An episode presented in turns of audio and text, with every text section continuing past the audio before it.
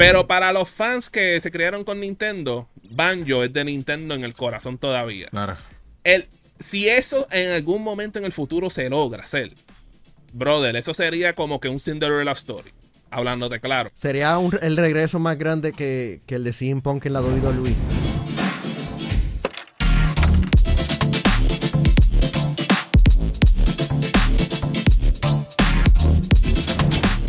Y a Xbox se le ha revuelto el avispero porque a través de las redes sociales ha estado corriendo el rumor que fue empezado por Nate the Hate, en donde dice que varios videojuegos de Xbox Game Studios estarían llegando a otras plataformas. Entre ellos se encuentran rumorados juegos como Hi-Fi Rush y Sea of Thieves. Cual, by the way, esto no es algo que sería algo nuevo para Xbox Game Studios, ya que hemos visto juegos como Minecraft, Minecraft Dungeon, As Dusk Falls, Ori and the Will of the Wisps, que se encuentran también disponibles en otras plataformas y por supuesto, como también sabemos, durante la compra de Activision Blizzard por Microsoft se hizo bien claro y oficial el acuerdo en donde Call of Duty estaría saliendo en diferentes plataformas, multiplataformas, por un periodo de 10 años. So, ¿qué puede ser esto?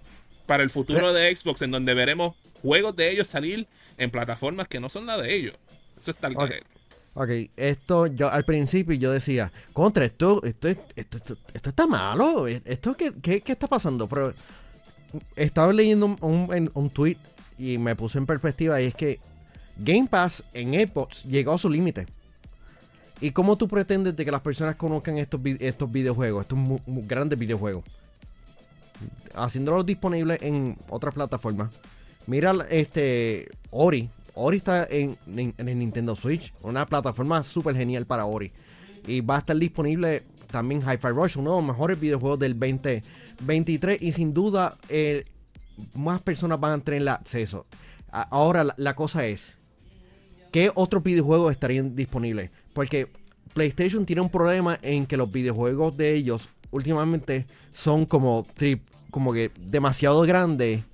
Y realmente el, el videojuego que estarían llegando son como que chiquitos en cuestión de scope y estarían llenando un vacío bastante grande. Y, mir- y mirando nuevamente lo que es Ori y Hi-Fi Rush y, As Dust Falls, que no son eh, pro- videojuegos grandes, pero traen una experiencia directo, sencillo, no tan grande y única. A mí, no, a mí no me está nada extraño que se, haya, que, se haya filtrado esto y que nos estemos enterando de esto. Cuando yo veo movidas muy inteligentes como la que estuvo haciendo Xbox en, en el pasado tiempo, ¿verdad? Con la compra de Activision, Blizzard. eh, algo se traen entre manos. Y empezar con estudios como lo que viene siendo Rare eh, y llevar esto, eh, Sea of Thieves y, y tal vez esto, ¿verdad? Lo que, lo que también se está diciendo, Hi-Fi Rush.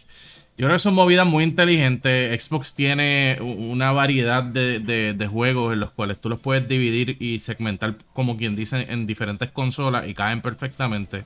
Hi-Fi Rush es un juego perfecto para Nintendo Switch. O sea, no, yo, creo que no hay mejor consola en la cual, o- sí, consola en la cual te puedas imaginar este juego.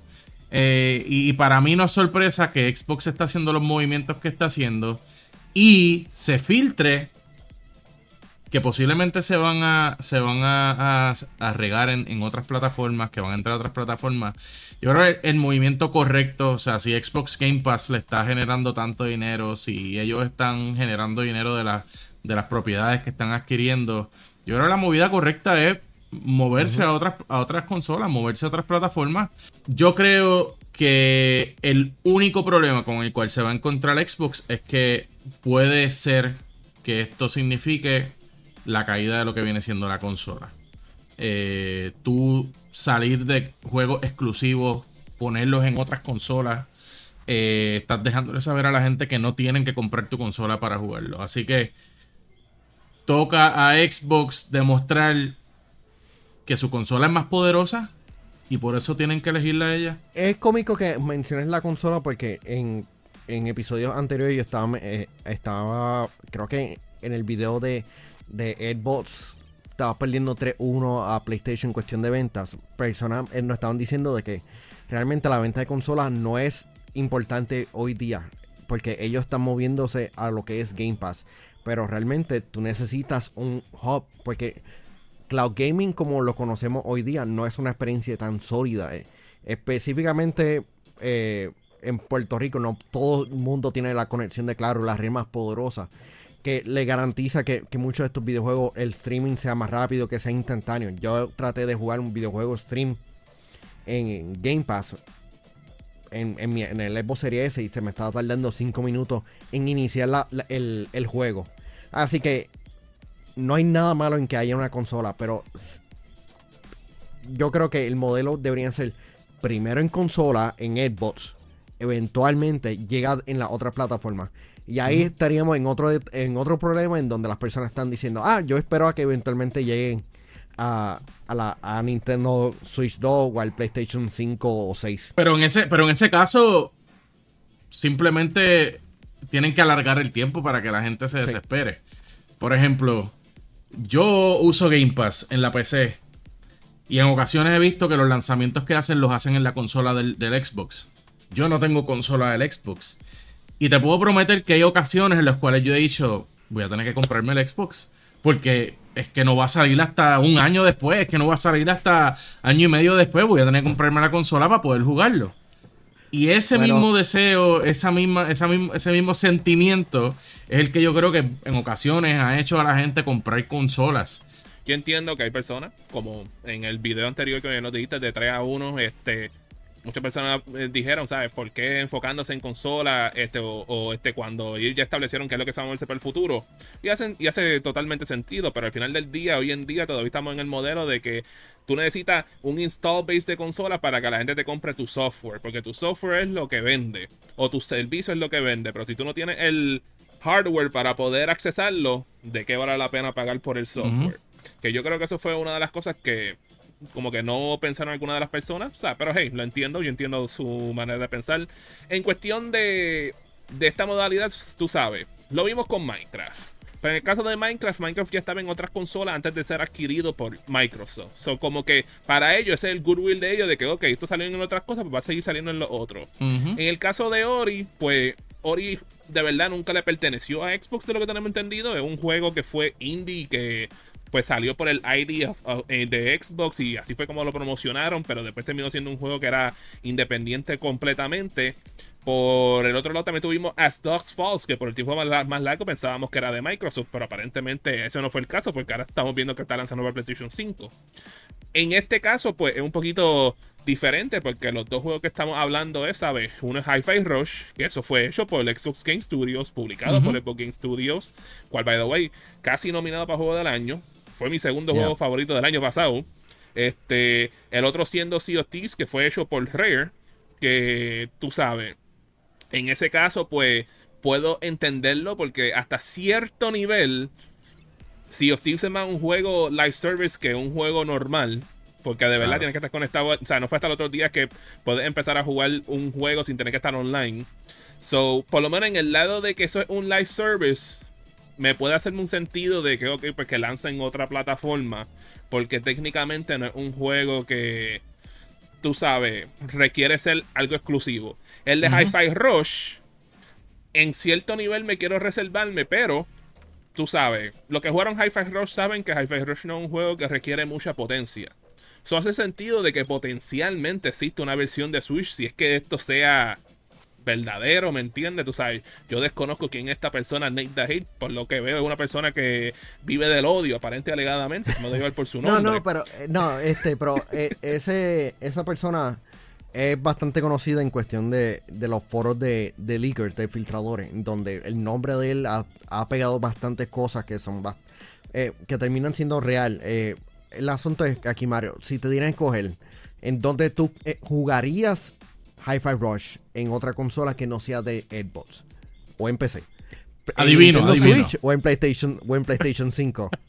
Es que esa es la cosa, Manuel. Este, es que este punto, o sea, ya yo jugué Hi-Fi Rush, yo, yo tengo mi progreso en el Xbox. O si yo deseo jugar ese juego en algún momento, lo seguiré en el Xbox porque ya yo tengo ahí mi progreso completo. Yo no voy a empezar. Pero piensa que no tienes eso. Piensa que no Si, tienes si eso. no, ¿A si no lo hubiese empezado, pues por supuesto, siempre voy a. Es mi, mi pensar es lo siguiente: si el juego está en PlayStation, lo compro en PlayStation porque es mi consola primaria. De lo contrario, pues compro el, el otro juego. Por ejemplo, este tenía el juego de Samba de Amigo. Que al momento es un juego que es exclusivo de MetaQuest o es un juego que salió para Switch. O en, creo que también salió en móvil o something like that. Pues yo me quedo, pues, voy a coger la versión de Switch porque es la mejor que me funciona. Más también que si lo tiran para el PlayStation, no más probable hacer con PlayStation VR. Yo no tengo PlayStation VR. So, hace sentido cogerlo por ahí. En, otra parte, por lo, por lo menos el de, el de Hi-Fi Rush, yo creo que si eso se diera, también hay que pensar, ¿sabe? La relación de negocio que ha tenido Microsoft con Nintendo en los últimos años este ha, demostrado este, lo que se puede ver en cuestión de unión en la industria de los, de los videojuegos, tú sabes. Después vimos lo que fue el acuerdo con, este, con Nintendo para que tuviesen a Banjo en Smash Bros. Que eso fue de los momentos más grandes de la pasada generación. yo estaba en yo estaba en E3 y estaban este, profesionales de la industria gritando lo loco cuando, cuando enseñaron a Banjo ahí en, el press room. Yo, grité de la emoción, bro.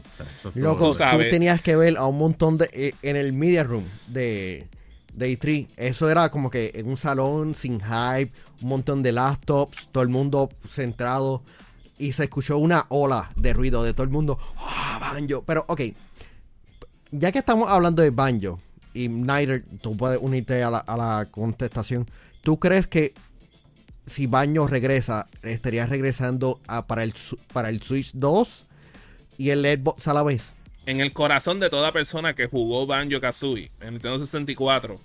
Hasta el sol de hoy, cuando pensamos en Banjo, no pensamos en Xbox, pensamos, en Nintendo. That's, right. El tú lanzar un juego de Banjo nuevo que no esté en una consola de Nintendo, cual lo hicieron una, una vez, es un pecado. Es un tiro en el Tú sabes. ¿sabes? Nosotros, nosotros, entendemos que ellos compraron, que Xbox compró a Rare y se llevó todas las propiedades que hicieron cuando estaban en Nintendo. Pero para los fans que se criaron con Nintendo, Banjo es de Nintendo en el corazón todavía. Claro. El, si eso en algún momento en el futuro se logra hacer, brother, eso sería como que un Cinderella Story. Hablándote claro. Sería el regreso más grande que, que el de CM Punk en la WWE. Bro, eso es como cuando Crash Bandicoot este, le anunciaron el, el Insane Trilogy. Que salió en PlayStation. Brother, es como que por fin Our Boy, el, que, el, que, creó la casa de PlayStation, volvió a, su casa nuevamente. Cual ya no está en su casa porque Xbox lo compró, por supuesto. Sí, pero, pero, pero, yéndote por esa parte, hablando de Banjo y hablando también de lo que viene siendo eh, el rumor de CFTs en PlayStation, vamos a ser honestos, yo creo que en el 2023 Xbox ha empezado a romper... No, no, no. En el 2023 Xbox empezó a romper barreras. Xbox empezó a borrar la línea, la rayita de decir tú estás allá y yo estoy acá. Así que a mí me parece totalmente lógico que se esté rumorando que estos juegos van a salir en estas distintas eh, consolas, porque Xbox ha sido bien vocal de que, mira, esto es una nueva era, hay que evolucionar la creación de Game Pass. Yo estoy muy seguro que ellos quieren implementar los Game Pass en lo que viene siendo en las diferentes, en las diferentes plataformas. Es un beneficio que va a tener la persona que adquiere Game Pass, no necesariamente el usuario de Xbox. La persona adquiere un Xbox Game Pass independientemente de la consola que lo vaya a jugar o donde sea que lo vaya a jugar, va a tener las exclusividades, van a poder tener los beneficios, los perks y demás. Vemos también que hay dos tiers de Game Pass. Está el Game Pass PC, está el Game Pass de Xbox, Ultimate, diferentes eh, eh, niveles en los cuales puedes ver que tienen diferentes beneficios. Xbox Game Pass PlayStation Version, Xbox Game Pass Nintendo, Switch version con diferentes tipos de con diferentes eh, tipos de, de tiers o de librerías, librerías para las distintas consolas. Yo creo que es algo que pudiéramos estar viendo. siendo lo del rumor cierto, me parece muy lógico que lancen el juego solito de, de Sea of Thieves a PlayStation en vez de zumbar un Game Pass en PlayStation. Le van a estar sacando billetes a propiedades, brother.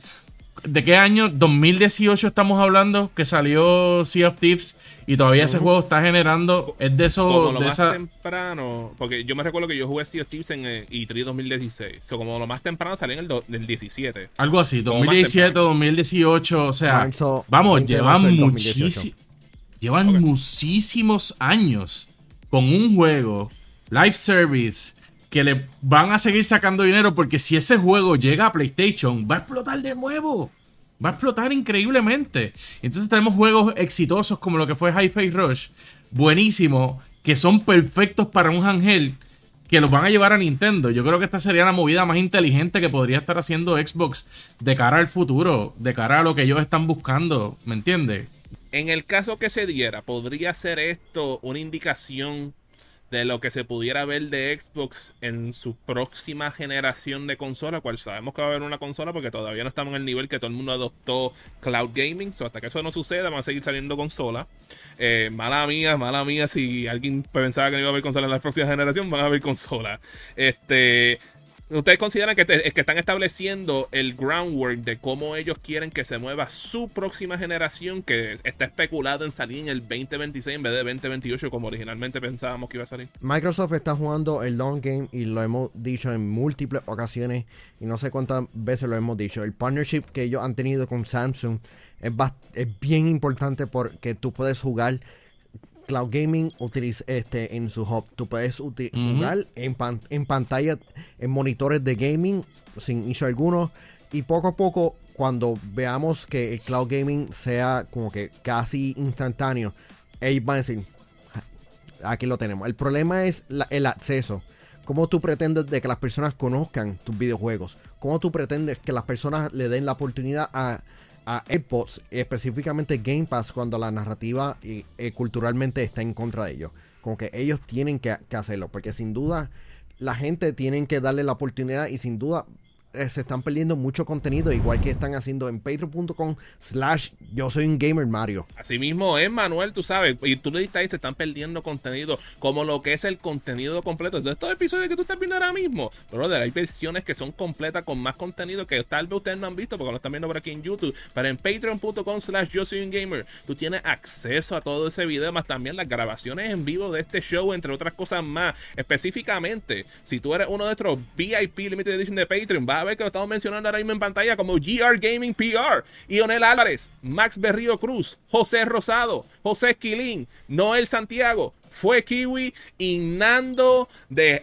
Quebradilla, papi. Él es de Ponce. De Ponce, de Ponce. Él es de Ponce. Quebradilla, muchachos. Y eso es lo que hay, papi. Yo, cuando tú te unes a patreon.com slash yo soy un gaming, muchachos, eso ha sido todo por el día de hoy. Quiero Killer Instinct, quiero Killer Instinct de regreso en el Switch. Let's go.